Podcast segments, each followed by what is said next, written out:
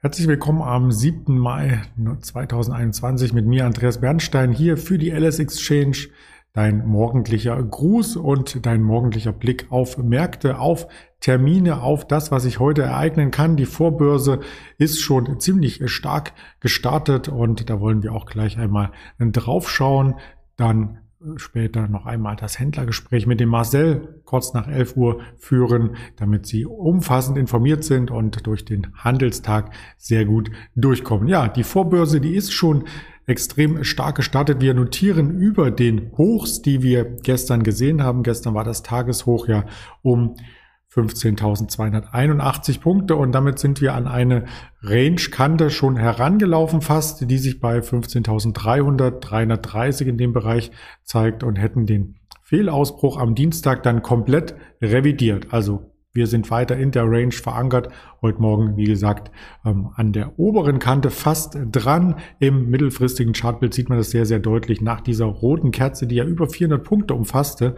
Das hatten wir das letzte Mal im März gesehen. Anfang März ähm, gab es am Mittwoch schon eine erste Erholung und am Donnerstag die nächste Erholung, die per Schlusskurs nur 25 Punkte Gewinn brachten im Xetra-Markt aber nachbörslich noch einmal zulegte. Und das lag daran, dass der Dow Jones hier einen neuen Rekord zeigte. In diesem längerfristigen Chartbild sieht man, wie der Dow Jones hier fast wie an der Leine gezogen, fast wie an einer Linie gezogen nach oben ähm, rennt, muss man schon fast sagen, denn gerade in den letzten Tagen war der Druck auf der Aufwärtsseite deutlich zu spüren und das vor dem Hintergrund, dass heute noch wichtige Zahlen kommen.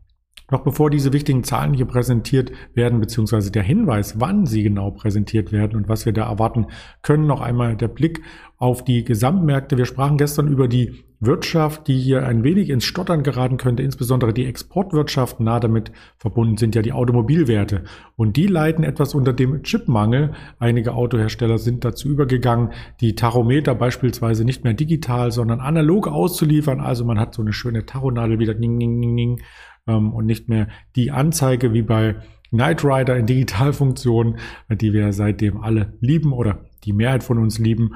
Und genau dieser Chipmangel könnte hier noch weitere Spuren hinterlassen. Dazu gibt es einen schönen Artikel in der Tagesschau.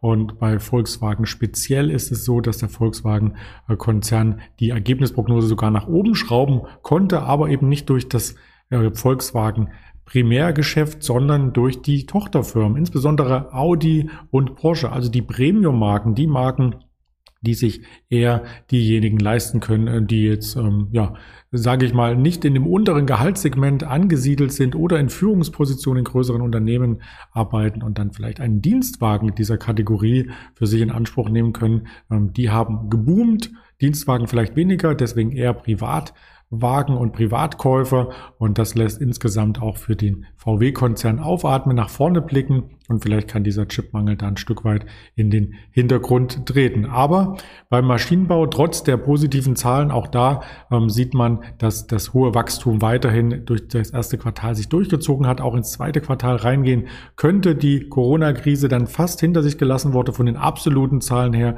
Aber, und jetzt kommt das große Fragezeichen, bleibt es denn bei den hohen Margen auch im Maschinenbau, die man hier erwirtschaften kann, oder leidet die Branche so ein Stück weit unter den hohen Rohstoffpreisen? Wir hatten ja nicht nur bei ähm, Palladium und anderen Werten Silber zum Beispiel oder auch Gold die Preisanstiege gesehen in den letzten Tagen. Gold hat vermutlich, wenn heute nichts mehr großartig dazwischen kommt, eine ziemlich grüne Wochenkerze gebastelt. Also charttechnisch sieht das bei den Rohstoffen sehr, sehr gut aus. Sie werden gebraucht, sie werden ähm, zu hohen Kursen gehandelt, aber das ist auf der anderen Seite für diejenigen, die die Rohstoffe benötigen, so ein Stück weit auch etwas, ähm, was man hier einkalkulieren sollte und was zu Lasten der Margen geht. Wie das bei einzelnen Unternehmen im ersten Quartal dann noch aussah, abseits der Automobilbranche, das sehen wir immer in den Quartalszahlen. Die Quartalsaison ist noch nicht vorbei, also wir haben weitere Termine. Wir hatten heute Morgen bereits Siltronic, die Quartalszahlen im Call von Siemens, Osram und ähm, dann geht der ganze Quartals ähm, Reigen hier weiter. Nein, ich glaube, das ist noch von gestern die Termine. Die werde ich nochmal hier aktualisiert äh, gleich ins Bild halten. Zuvor die Termine von der Börse, die ich hier nennen wollte. Genau, die volkswirtschaftlichen Termine. Und das sind unter anderem die Handelsbilanz, jetzt 8 Uhr die Industrieproduktion. Wir haben dann 14.30 Uhr den Termin des Tages und das wäre dann eben ähm, der Arbeitsmarkt aus den USA, die Erwerbsbeteiligungsquote. Es wird davon ausgegangen, dass die Arbeitslosenquote hier auf 5,7 Prozent sinkt nach 6 Prozent im vergangenen ähm, ja, ja, wenn man das so will. Und äh, wir haben auch einen Blick auf die Beschäftigung außerhalb der Landwirtschaft, die dann auch ein Stück weit weiter mit ansteigen sollte. Osram hatte ich erwähnt.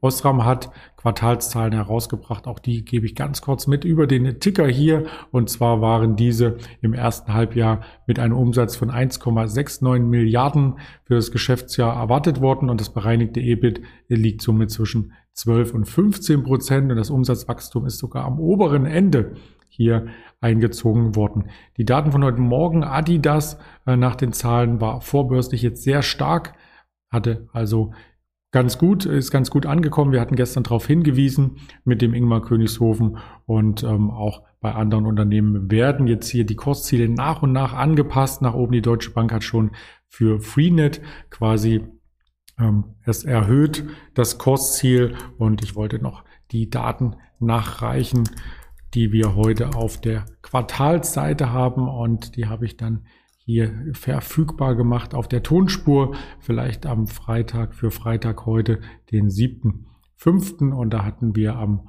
Morgen, jetzt haben wir es gleich hier im Bild auch, die Siltronic, doch die Siltronic, genau, die Stratec. Dann ist es doch die richtige Folie gewesen. Ich wollte schon sagen, da ist mir doch was unter die Räder gekommen. Also Osram hatten wir bereits vorgetragen. Adidas hatte ich auch was dazu gesagt gerade. Ähm, Jungheinrich kommt noch. Äh, Krones ist gekommen, Amadeus IT, die Dürr, CTS Eventim und ja, Audi auch noch.